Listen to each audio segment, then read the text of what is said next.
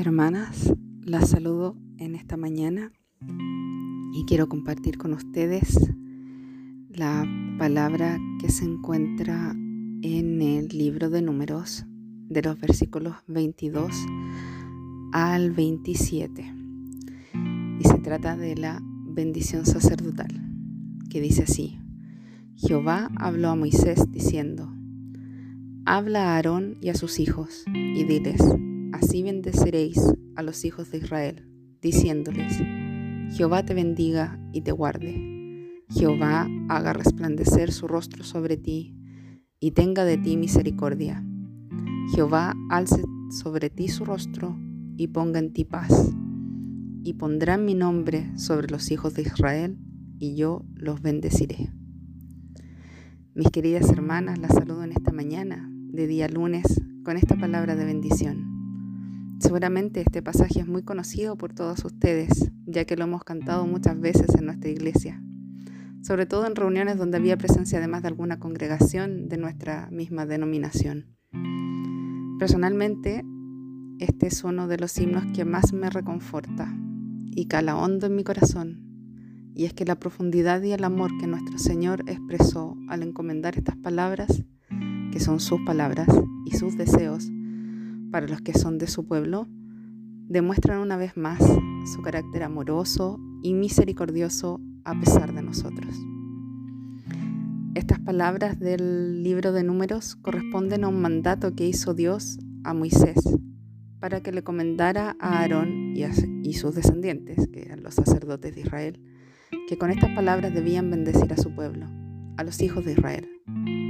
Esta es una bendición sacerdotal, recordemos, que Aarón, hermano de Moisés, fue el primer sumo sacerdote de Israel. La primera característica de esta bendición es que está dirigida a los hijos del Señor. No se la dirige a ninguno de los otros pueblos, por lo que se trata de una relación de pacto. Vale la pena mencionar que el Señor bendice a toda su creación. Él bendice a justos e, e injustos. Hay una gracia que es común para todas las personas pero hay ciertas bendiciones que Dios reserva solo para sus hijos. Esta fue una bendición especial para Israel, que ha sido iniciada por Dios, la cual la pensó y tomó la iniciativa de bendecirnos en nuestras vidas. Es importante también pensar el contexto en el cual el Señor da esta palabra a Moisés. Hasta este punto, el pueblo de Israel está en el desierto, habiendo salido de Egipto, donde vivieron como esclavos por 400 años. Ya habían recibido la ley y están prontos a entrar en la tierra prometida. Lo que ellos desconocen es que pasarán los siguientes 30 años en el desierto necesitando de la bendición constante del Señor por las dificultades de vivir en esa situación, en constante necesidad de protección y provisión. Esta bendición comienza con lo mejor, de lo mejor. En el versículo 24 dice, Jehová te bendiga. Él es la fuente de toda bendición, el origen de todas ellas y su presencia en nuestra máxima satisfacción. Luego de esto tenemos la segunda petición que corresponde a y te guarde, que Jehová te guarde. En nuestras vidas ciertamente y también en el contexto del pueblo de Israel había muchos peligros y amenazas alrededor de ellos. Entonces, luego de pedir por la presencia del Señor y todos los beneficios que eso trae, el Señor quiere que guardemos y atesoremos esta bendición especial. En el idioma original, el hebreo, la palabra empleada es llamar, que significa cercar alrededor. Poner un cerco, como con espinos para proteger algo. Entonces, la bendición que recibimos venga acompañada de la protección para guardar y atesorar esta bendición. En el versículo 25 sigue, Jehová haga resplandecer su rostro sobre ti. Para entender mejor esta frase es necesario revisar la frase contraria, que en este caso es esconder el rostro. El Señor en su palabra nos muestra varios pasajes donde se refiere a esconder su rostro. Yo en esta mañana le voy a mencionar dos. uno que se encuentra en Miqueas 3, versículo 4, que dice, entonces clamarán al Señor, pero Él no les responderá, sino que esconderá de ellos su rostro en aquel tiempo porque han hecho malas obras. Y en Isaías 59, versículo 2, pero vuestras iniquidades han hecho separación entre vosotros y vuestro Dios, y vuestros pecados lo han hecho esconder su rostro de vosotros para no escucharos. Cuando se habla de que el Señor esconde su rostro, implica salir de su presencia y por lo tanto también de su gracia. Los versículos anteriores corresponden al libro del Antiguo Testamento, donde estaba vigente el antiguo pacto. Nos muestra que el Señor escondía su rostro cuando el pueblo era infiel y cometía iniquidades. Entonces, por el contrario, cuando Dios resplandece su rostro, esto significa que nos lleva ante su presencia, lo que implica una relación íntima con Él y por añadidura contar con su gracia y favor. Cuando Moisés descendió del monte Sinaí con las tablas del testimonio en su mano, su rostro resplandecía por haber, hablado con Dios. Esto se encuentra en Éxodo 34, versículo 29. Entonces, el resultado de estar en la presencia de Dios es que nosotros también comenzamos a resplandecer, es decir, reflejamos la luz del Señor a los demás. En Mateo 5, el Señor Jesús, en el Sermón del Monte, una vez que indicó las verdaderas cualidades de un servidor de Dios por medio de las bienaventuranzas, les dijo a sus discípulos, Vosotros sois la luz del mundo. Por lo tanto, el verdadero cristiano es llamado a ser luz y reflejar el resplandor de Dios en el mundo. En Mateo 5:16 dice, Así brille vuestra luz delante de los hombres, para que vean vuestras buenas acciones y glorifiquen a vuestro Padre que está en los cielos. En Salmos 67, versículos 1 al 3 dice, Dios tenga piedad de nosotros y nos bendiga y haga resplandecer su rostro sobre nosotros, para que sea conocido en la tierra tu camino, entre todas las naciones tu salvación. Te den gracias los pueblos, oh Dios, todos los pueblos te den gracias. La luz será nuestra obediencia y buenas obras. De esa forma reflejaremos al mundo quién es Dios y lo glorificaremos.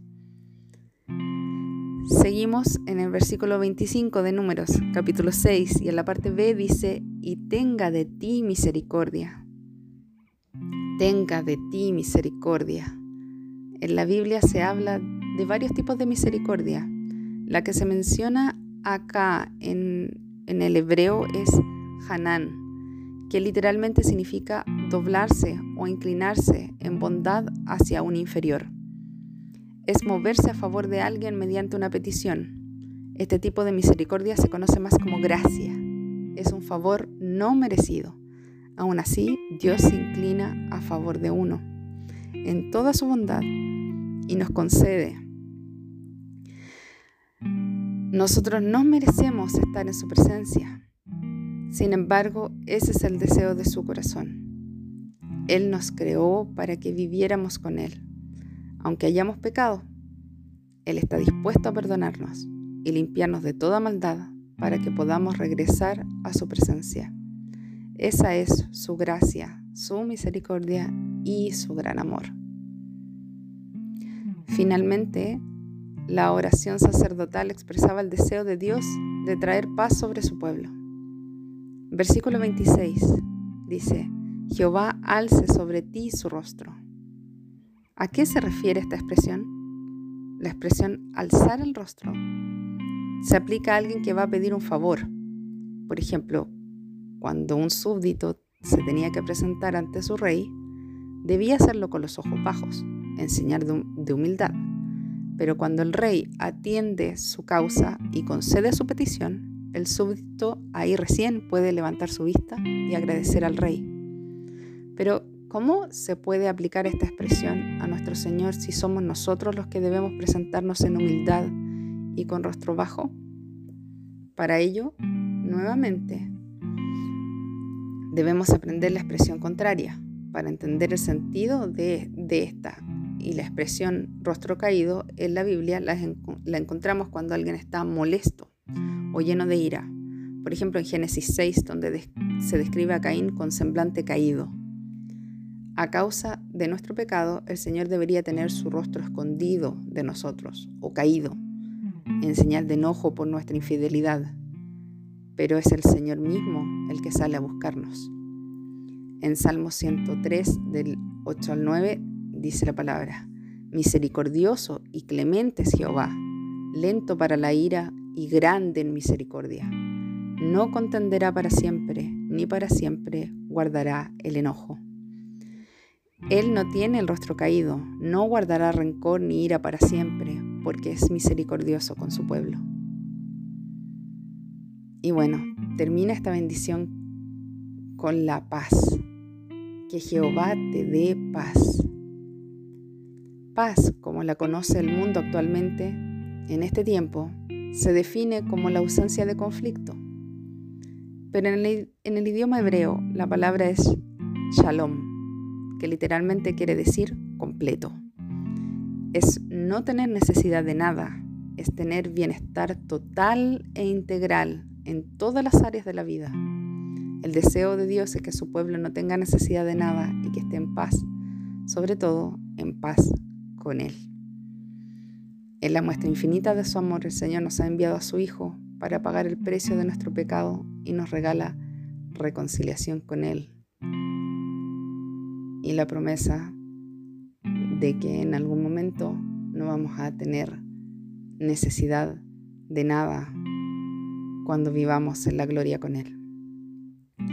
En Romanos 5 del 1 al 2 dice, por tanto, habiendo sido justificados por la fe, tenemos paz para con Dios por medio de nuestro Señor Jesucristo, por medio de quien también hemos obtenido entrada por la fe a esta gracia, a la cual estamos firmes y nos gloriamos en la esperanza de la gloria de Dios. ¿Cuál será el efecto que tendrá esta bendición sobre el pueblo? El objetivo de la bendición es poner el nombre de Dios sobre ellos. Al hacerlo, el Señor derramará su bendición sobre ellos. Número 6:27. Así invocará mi nombre sobre los hijos de Israel y yo los bendeciré. El Señor explica que lo que el sacerdote está haciendo al proclamar esta bendición sobre el pueblo es invocar el nombre de Dios sobre ellos. Pero ¿cómo podemos entender esto? La bendición proviene de conocer a Dios, saber quién es Él, cómo es Él, de lo que es capaz, entender su carácter, confiar en sus promesas y entrar en una relación íntima, personal y profunda con Él. Todo esto nos llevará a obedecerle y vivir como Él lo quiere para nosotros. Nosotros somos sus hijos por medio de la obra redentora de nuestro Señor Jesucristo. Hemos creído en Él y ahora somos llamados hijos, y el Señor a sus hijos ama y los bendice en todo tiempo. Mi reflexión para ustedes en esta mañana, mis hermanas, es que en estos tiempos donde se han visto patentemente dificultades para todas nosotras, en distintos ámbitos, que se resumen en incertidumbres, problemas de salud, corazones abatidos, corazones cansados, no nos cansemos de repetir y poner estas palabras en nuestro corazón, que seamos siempre atentas de llevar palabras de bendición a otros. Seamos la luz que brilla a causa de tener una relación íntima con nuestro Señor. Busquemos las formas de bendecir a los demás como una práctica constante en nuestra vida, que puede ser con actos de servicio, con actos de amabilidad, cultivar un espíritu dulce o buscar otras expresiones de amor que reflejen nuestra cristiandad. Dediquemos con un corazón verdadero. El Señor te bendiga y te guarde. El Señor las bendiga y las guarde, mis hermanas. El Señor haga resplandecer su rostro sobre ustedes y tenga de ustedes misericordia. Jehová alce sobre ustedes su rostro y ponga sobre cada una de ustedes paz. Espero que tengan un excelente día, mis hermanas.